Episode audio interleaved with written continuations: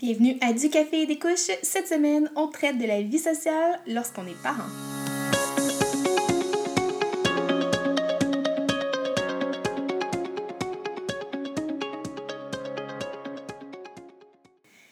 Bienvenue à Du Café des Couches. Je suis très heureuse de vous retrouver après une semaine de congé que je vous avoue est bien méritée. Euh, je suis présentement à 25 semaines de grossesse et je peux vous dire que bébé Pou se fait savoir très présent. Il utilise beaucoup de mon énergie donc euh, je me respecte dans tout ça et c'est pourquoi j'ai pris une semaine de congé. Cette semaine, on va parler de la vie sociale lorsqu'on est parent et c'est un sujet pour moi qui est très euh, troublant, très confrontant parce que je me souviens que lorsque je suis tombée enceinte d'Elina, je me suis dit je ne vais pas être cette mère-là qui tout à coup n'a plus de vie sociale, n'a plus euh, de, de plaisir avec ses amis, qui s'empêche de sortir et tout ça sous prétexte que j'ai maintenant un enfant. Évidemment, un enfant, ça change une vie. J'en étais très consciente. N'allez pas croire que j'étais naïve de penser que la vie ne changerait pas et tout ça. Mais j'ai fait beaucoup d'efforts euh, dans un premier temps pour pouvoir partager mon temps entre ma famille, mon travail et mes amis. Mon constat est que ce n'est pas simple et euh, plus l'enfant vieillit, ce que j'ai constaté, c'est que plus ça devient difficile de le faire. Parce que initialement, surtout dans les premiers mois de vie, là, je vous dirais jusqu'à l'âge de 4 mois environ, euh, l'enfant passe beaucoup, beaucoup de temps à dormir. Fait que de sortir en public, d'aller au restaurant, euh, d'aller dans un endroit euh, où il y a des gens, à l'époque où la COVID n'était pas présente, on pouvait sortir comme bon nous semblait, c'était pas difficile. Lina n'avait pas besoin d'être divertie en permanence, n'avait pas besoin qu'on sécure l'environnement et tout ça. Donc, les premiers mois, ça a été très facile pour moi de maintenir le mode de vie que j'avais auparavant. On fait un saut dans le temps, vient le moment où elle commence à ramper, euh, le retour au bureau pour moi, euh, les obligations qui s'accumulent et tout ça, le déménagement dans une région un peu plus éloignée euh, de nos proches et notre vie sociale a un peu pris le bord. je sais pas comment je pourrais le dire autrement que ça, dans le sens que ça devenait de plus en plus difficile pour nous de sortir. Cela dit, on a quand même deux réalités et aujourd'hui, je vais aborder les deux volets parce que dans un premier temps, il y avait la vie sociale avant la COVID et la vie sociale maintenant qu'on est dedans, parce que malgré ce qu'on pourrait penser en regardant les événements et tout ça débouler, euh, la COVID est toujours présente et comme maman enceinte qui est confrontée à des recherches qui sont pas toujours claires et qui sont constamment en changement, euh, j'évite de me retrouver dans des situations où je me mets à risque de contracter le virus pour me protéger, protéger bébé pou et protéger ma famille également. Je vous dirais que le mot d'ordre, pour moi, lorsqu'on me lance une invitation, et ça c'est que ce soit en temps de COVID ou pas, il n'y a pas de distinction, c'est toujours de me demander est-ce que ça vaut la peine? Est-ce que ça vaut le trouble que ma fille sorte de sa routine du sommeil pour faire cette sortie-là? Là, n'allez pas penser que si je vous dis non ou si je refuse une sortie, c'est pas parce que vous n'avez pas de valeur, c'est pas parce que euh, c'est pas important pour moi de socialiser tout ça. C'est simplement de dire que lorsqu'on sort, je vais vous donner un exemple banal. Si on nous invite à un souper, un souper de famille, c'est de la famille qu'on voit régulièrement. Euh, le souper, on sait qu'on ne mangera pas avant 7 heures. Ma fille, 7 heures, c'est son heure de dodo. Donc, déjà, je sais que j'ai des boules dans son horaire. Et si vous avez des enfants, vous savez que le sommeil est très important et ça peut prendre du temps rattraper ce sommeil-là. Je suis très consciente que la réalité est que les personnes qui font les invitations, que ce soit de la famille ou que ce soit des amis, euh, qui nous invitent à une soirée, par exemple, ils nous disent Ah, apportez Lina, ça va être le fun, on veut la voir. Je sais que c'est pas mal intentionné. Ça vient pas d'un endroit de, de, de, frustration ou de revanche ou peu importe. Là. Je suis très consciente que pour eux, c'est de se dire Mais on fait une soirée, amener la petite, ça va nous permettre de voir, puis c'est super, puis on va la voir en même temps. Mais la réalité, c'est que ces personnes-là n'ont pas à gérer la réalité qui vient avec toute cette espèce de démantèlement de la routine. Et il faut savoir que Lina, si on va quelque part, elle ne dort pas. Elle est comme ça depuis qu'elle a, je vous dirais, 6-7 mois. Euh, c'est une petite fille qui est très curieuse, qui va être engagée. Donc, dès qu'il y a de l'action, la coucher, c'est pratiquement impossible. On a réussi une fois à la coucher chez mes beaux-parents et j'étais couchée avec elle dans le lit. S'ajoute à ça le fait que quand on quitte un endroit en auto, même si elle s'endort dans la voiture, on ne peut pas la retransférer dans son lit, elle se réveille automatiquement dès qu'on coupe le moteur. Donc, le retour à la maison est très difficile pour nous. Donc, même si on a beaucoup de plaisir à voir les gens euh, chez qui on se rend, c'est difficile pour nous en revenant à la maison parce que souvent, ça va prendre jusqu'à 1h30 réussir à la rendormir. Il euh, faut savoir que dans la routine de tous les jours, Lina, généralement, 15 minutes, la routine dodo est faite et elle fait dodo. S'ajoute à ça la réalité du lendemain aussi, parce qu'un enfant qui se couche plus tard, elle va pas se lever plus tard. Elle a un, cycle de sommeil qui est très bien ancré. Donc, même si elle se couche à 10 heures, par malheur, je vais le dire comme ça, euh, même si elle se couche à 10 heures, mais le lendemain matin, à 7h30, 8h, elle va être debout. Mais elle va être debout, mais plus grognonne parce qu'elle a eu moins de sommeil. Euh, souvent, elle va refuser de manger le lendemain matin. Le déjeuner va être un plus grand combat alors que c'est une fille qui généralement mange bien. Euh, on va avoir des noms, des refus, plus à tout. Donc, il y a vraiment une, une séquence d'événements qui déboule de cette espèce de démantèlement de la routine-là qui n'est pas visible et qui n'est pas connue des personnes qui nous invitent avec toutes les bonnes intentions du monde. Là, je m'écoute parler puis je me dis, hé là là, je suis rigide, mais en même temps, c'est pas évident. Puis il faut savoir que euh, dans la vie de tous les jours, j'aime ça avoir du plaisir avec mes enfants. j'aime ça avoir du positif. J'aime ça poursuivre les choses euh, qui fonctionnent bien. Donc, pour moi, de faire ce choix-là et de le faire conjointement avec Alex, c'est une grande décision. Même si ça peut sembler anodin, c'est pas évident pour moi de maintenir cette vie sociale-là, d'aller voir de la famille, d'aller voir des amis, particulièrement en soirée. Il ne faut pas penser que je n'ai plus de vie sociale parce que je veux que ma fille dorme. C'est loin d'être le cas. Par contre, j'ai des approches qui sont très différentes. Euh, j'ai développé des pistes de solutions qui aident généralement. Euh, il n'y a pas de perfection dans tout ça et je suis très consciente que lorsque Baby Poo va arriver, euh, son tempérament va sans doute être différent et qu'on va devoir se réajuster, mais ça fait partie du rôle de maman et ça fait de parent, mais pas juste de maman, là, du rôle de parent et c'est une chose que j'aime beaucoup, c'est de découvrir, trouver des pistes de solutions et voir ce qui fonctionne. Mais c'est toujours de laisser erreur. Pour ma part, une solution que j'ai trouvée et qui me convient bien et qui convient à Lina et qui de manière générale nous permet de garder cette espèce de structure-là, c'est de faire des sorties de jour ou euh, de faire des brunchs entre amis ou entre familles. Donc si on veut se voir, plutôt que de souper à 8 heures le soir avec une petite fille affamée, on va se faire un brunch, on va se voir vers 11h, on va passer du temps ensemble et tout ça. Et lorsque Lina va être tannée, épuisée, on va quitter et elle va pouvoir dormir dans la voiture. Parce que notre réalité, c'est que de manière générale, si je prends l'ensemble des gens chez qui on va régulièrement, des gens qu'on côtoie, on a en moyenne minimum une heure de route pour s'y rendre ou pour revenir. Et pour ceux qui écoutent et qui se disent, mais voyons, un déjeuner, un brunch, c'est pas, je sais pas d'alcool, dites-vous qu'il y a toujours l'opportunité de faire des mimosas. Mais bon, comme je vous disais, il y a toute la responsabilité du lendemain. Les personnes qui nous reçoivent généralement n'ont pas à gérer euh, toutes les répercussions de ça. Euh, je réalise que il y a beaucoup d'éléments aussi liés à la sécurité. Euh, dans le cas où l'endroit où on va, il n'y a pas de jeunes enfants, il n'y a pas de, de gage de succès qu'il n'y aura pas un accident qui va arriver.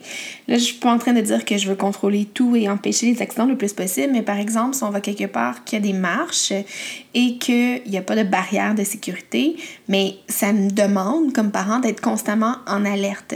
Donc, je peux pas pleinement profiter du moment parce que je dois m'assurer que Lina se cogne pas la tête sur une table qui est parfaitement et, étalages où toutes les tables sont parfaitement à la bonne hauteur pour qu'elle se cogne.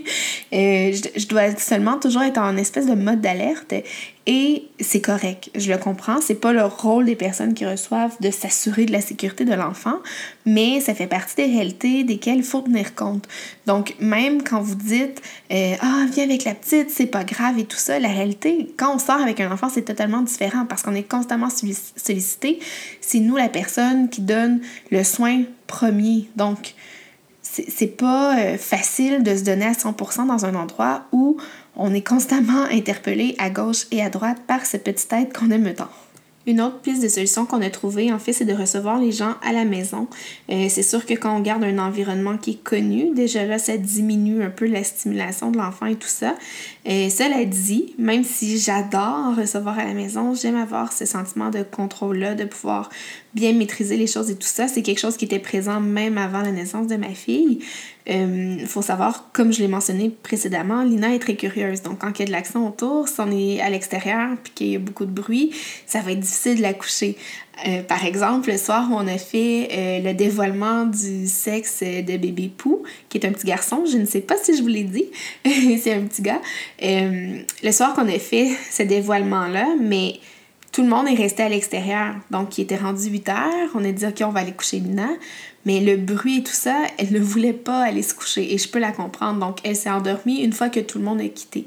Donc, même si on est à la maison, il y a quand même des éléments qui sont euh, indissociables du fait que la coucher va être difficile et les répercussions demeurent les mêmes. Cela dit, la situation dont je viens vous faire part, il y avait quand même 10 euh, personnes à la maison, nous incluant. Donc, euh, dans un cas où on a seulement un ami ou deux, c'est beaucoup plus simple de maintenir euh, le cap. En gros, ce qu'il faut retenir, c'est que comme parents, que ce soit à la maison ou à l'extérieur, lorsqu'on voit des gens, et surtout des gens qu'on ne voit pas souvent, c'est très difficile d'être constamment euh, déchiré entre donner son attention à son enfant qui en a clairement besoin et d'être à 100% dans une conversation d'adulte. Et la réalité, c'est que j'ai l'impression que tant et aussi longtemps que Lina n'est pas au lit, des conversations d'adultes, il n'y en a pas. C'est un peu pour ça que quand on reçoit des invitations, des amis qui nous reçoivent à, souper ou autre, euh, et qui nous disent Mais apportez Lina et tout ça, ça va être le fun. Oui, c'est le fun, mais c'est exigeant. Donc, faut, faut, en tenir compte. Et j'espère que s'il y en a qui écoutent ce podcast-ci et qui n'ont pas d'enfants, mais qui gardent en tête que on sera pas nécessairement disponible à 100% et que ce n'est pas par mauvaise intention, c'est juste qu'on a un enfant avec nous. Une autre solution serait de faire garder Lina. Euh, par contre, euh, je l'ai déjà adressé dans mon podcast d'introduction. On habite loin euh, des gens qui sont les plus près de nous et qui seraient susceptibles de garder Lina. Donc, pour nous, par exemple, des amis qui habitent à 30 minutes d'ici, vers l'ouest, je vais essayer de vous diriger, là, mettons des amis qui habitent à 30 minutes vers l'ouest, mais si je veux faire garder Lina chez mes beaux-parents, je dois faire 45 minutes de route vers l'est pour aller la porter revenir dans l'ouest et retourner dans l'est la chercher. Donc, ça nécessite une logistique qui est très, très, très compliquée. Et de manière générale, et c'est comme ça pour ces quatre grands-parents, euh, ils préfèrent qu'on aille la porter chez eux. Donc, ça exige énormément de nous et c'est sans aucun doute la raison pour laquelle on la fait garder que peu souvent parce que c'est très épuisant d'être constamment dans la route. On est dans la région de, dans la grande région de Montréal, donc il y a des cônes, il y a du trafic, c'est très très très imprévisible. Donc c'est pas nécessairement une solution gagnante pour le moment. Euh, Lina fait un peu d'insécurité, je parlerai pas d'anxiété, mais elle est insécure lorsqu'elle rencontre des nouvelles personnes et tout ça, donc on n'est pas encore rendu au stade où on peut euh, la laisser, même si elle est couchée, avec une personne qu'elle ne connaît pas. Donc, euh, pour le moment, ce n'est pas une possibilité. Éventuellement, assurément que je vais accrocher une petite ado dans le quartier pour être sa gardienne, mais euh, ce, n'est pas possible pour le moment. Donc, avec tout ce que je vous ai dit, euh, il résulte un sentiment chez moi qui est de sentir constamment qu'on est de trop. Donc, on n'a pas la solution de gardienne euh, à proximité, ce qui fait qu'on vient souvent avec notre fille et ce n'est pas parce que je ne veux pas la faire garder, aucunement, j'ai aucun problème à la faire garder lorsque l'événement le nécessite et lorsque je veux profiter pleinement de la situation, mais ça nécessite beaucoup d'organisation. Donc, le, feeling avec lequel je demeure lorsqu'on sort avec mes enfants, c'est que on est un peu trop. Si on est dans une situation où on est avec un couple d'amis qui n'a pas d'enfants, ou que c'est plein d'adultes seuls, ou encore avec des enfants un peu plus vieux qui sont plus autonomes, ben je me sens trop et je sens pas que j'ai ma place parce que tout le monde s'affaire à faire ce qu'ils ont à faire et moi, je dois m'occuper d'une petite qui court partout. Je voulais aussi euh, prendre un petit instant juste pour adresser la situation en, temps de COVID, parce que oui, je suis enceinte euh, actuellement. je, vais l'être probablement que la pandémie ne sera pas, en fait, assurément que la pandémie ne sera pas terminée au moment où je vais mettre bébé pou au monde. Mais euh, c'est également un, une situation qui est un peu anxiogène et qui nous place dans un sentiment de pas trop savoir qu'est-ce qu'on peut faire, qu'est-ce qu'on ne peut pas faire. Euh, le mot d'ordre qu'on s'est donné, Alexandre et moi, c'est que si la situation respecte euh, les règles de distanciation sociale, si on a moyen d'assurer que on limite les risques de contracter le virus, on va y aller de l'avant. Mais la réalité est un peu différente parce que pour ma part, j'ai des ma famille, en fait l'ensemble de ma famille, à l'exception d'un frère qui habite euh, la ville de Québec, il habite en région où le virus n'a pas été très présent et où il ne sent pas nécessairement cette espèce de, je ne vais pas dire menace, là, mais cette espèce de réalité qu'il y a une forte possibilité d'attraper le virus au quotidien. Ça fait en sorte qu'on s'est retrouvé dans des situations où on allait dans des fêtes euh, de famille et il y avait une trentaine de personnes c'était à l'extérieur, mais les gens étaient tous à proximité et on s'est retrouvés dans, dans l'obligation, en quelque sorte, de quitter les lieux. Je trouve ça extrêmement difficile parce que c'est une grande partie de ma vie sociale, c'est ma famille. Donc, de me dire, mais là, je dois faire le choix de soit protéger ma santé, éviter les risques, ou demeurer avec eux, mais d'être constamment en mode stress et tout ça. C'est arrivé également avec la famille qui est dans la région. On nous invite à un souper à l'intérieur. Il y a plus de personnes que c'est censé. On peut pas assurer la distance et tout ça. Donc, ça fait en sorte que situation de COVID, c'est extrêmement difficile de continuer de voir des gens auxquels on tient, de voir des gens qu'on a envie de voir, euh, tout en respectant les règles et en assurant la sécurité de tous. Je sais que ça fait pas l'unanimité, je sais qu'il y a des gens qui pensent que c'est une invention et tout ça. Peu importe votre point de vue, ce que je peux vous dire, c'est que si un parent vous nomme clairement qu'il n'est pas à l'aise, il faut respecter ce choix-là. Je me suis retrouvée dans des situations, des conversations où on me disait que c'était la faute des masques, s'il euh, y avait plus de cas dernièrement, que ça n'avait pas rapport, que la distanciation sociale, c'était une invention. Bref, peu importe la position que vous avez, euh, je m'abstiens de commenter ce avec quoi je suis pas d'accord par rapport à ça pour éviter des tensions inutiles. J'ai déjà suffisamment de stress actuellement dans ma vie. Je vous demande d'en faire pareil et euh, si c'est pas possible pour vous d'assurer le respect de ces règles-là, mais il faut savoir que moi, comme maman, j'irai pas de l'avant. Oui, ma fille va à la garderie actuellement. Je demeure très, très, très à l'affût du nombre de cas qui sont dans ma région, dans ma ville précise. Et si ça monte en dehors d'un seuil avec lequel je suis inconfortable ou je vois que le risque augmente, assurément que je vais la retirer. Parenthèse à part, être parent, c'est un travail à temps plein. C'est le plus merveilleux des parents. Je sais qu'à l'écoute de cet euh, épisode-là, vous pouvez vous dire Mon Dieu, c'est dommage exigeant, euh, est trop rigide, elle devrait pas se priver à ce point-là. Je peux vous assurer que je me prive pas et lorsque la situation est vraiment euh, différente, quand c'est pas un souper de routine, quand c'est pas euh, une petite affaire. J'aime pas ça quantifier. En fait, j'aime pas ça qualifier les invitations et les sorties qu'on reçoit, mais si la situation me le permet et que je considère que les répercussions en valent la peine, assurément que je vais y être. Mais il faut comprendre que la vie sociale comme parent, elle est mise sur pause pendant quelques semaines, pendant quelques années même, et c'est bien correct comme ça. Si vous êtes l'ami d'un parent, si vous êtes euh, l'ami de nouveaux parents surtout, le fait qu'on soit un peu plus à l'écart ne veut pas dire qu'on n'a pas de qu'on n'accorde pas de valeur à la relation. Loin de là, c'est juste que parfois dans le brouhaha du quotidien, on se retrouve un peu pris dans tout ça. Donc, n'hésitez pas à, faire un coucou, à faire un est-ce que ça va bien? Juste de valider avec la personne que ça va, que la vie continue, que tout se passe bien. C'est déjà un signe. Et pour moi, c'est la façon avec laquelle j'ai pu conserver mes amitiés actuelles et assurer un peu un, suivi de tout ça de façon virtuelle. Pour finir, euh, je veux en parler. C'est pas nécessairement entièrement lié à ça, mais je, je, fais quand même un parallèle entre les deux. Euh, j'ai eu une passe très, très, très difficile après la naissance de ma fille, euh, particulièrement quand je suis retournée au bureau. Ça a été très difficile pour moi. Je me sentais très isolée et tout ça. Donc, c'est important, comme ami, que vous soyez parent ou pas, là, que lorsque vous connaissez quelqu'un qui est proche de vous, qui a un enfant, de faire des coucous, de, de faire signe de vie, de s'assurer que ça va bien parce que quand on tombe, on tombe de haut. Et on dit souvent que ça prend un village pour élever un enfant.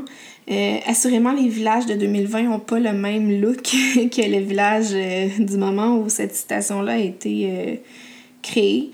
Mais des fois, le village, c'est juste un, un, petit signe de vie pour dire Hey, je suis là si jamais tu as besoin. Je comprends que tu es occupé en ce moment. Je comprends que ta priorité, c'est de t'occuper de ton enfant et tout ça, mais je suis là. Et moi, ces coucous-là, malheureusement, j'en ai pas eu beaucoup. Et lorsque je suis tombée, les gens étaient très surpris et c'est là que tout le monde est revenu. Mais j'avais cette espèce de frustration-là de dire, mais moi, du moment où je n'ai pas entretenu ces relations-là, on n'a pas retourné l'appareil. Donc, ce n'est pas toujours à une personne de faire les démarches pour garder l'espèce de relation entre deux personnes. Donc, je vous encourage fortement. Et je sais que j'ai plusieurs amis qui écoutent ce podcast-là. Vous êtes plus d'une centaine déjà euh, à écouter chaque épisode. Merci d'ailleurs. Je vous encourage fortement à faire signe de vie. Juste dire, je suis là. Hey, est-ce que ça va bien? J'ai pas une nouvelle depuis un temps. Peut-être que la réponse ne viendra pas tout de suite, mais comme parent, la vie sociale, comme je vous l'ai dit à plusieurs reprises dans cet épisode-ci, c'est un peu mis sur le feu arrière du poêle. je sais pas si c'est une expression en français, mais c'est un peu sur le, le back rack. Mais ça demeure important. C'est une partie qui crée le village. Et des fois, le village, mais il y a quelqu'un qui habite au fond du rang, on le voit moins souvent, mais il n'est pas moins important. Sur ce, je vous souhaite une belle semaine. J'espère que vous avez apprécié l'épisode d'aujourd'hui. Euh, un peu rent, un peu émotif, euh, comme euh, à chaque fois, je l'ai dit, j'aborde tout sans tabou et c'est ce que j'ai fait de nouveau aujourd'hui en parlant de la parentalité et la vie sociale. Vous pouvez me trouver sur Instagram à pamela.champagne avec deux E et on se dit à bientôt!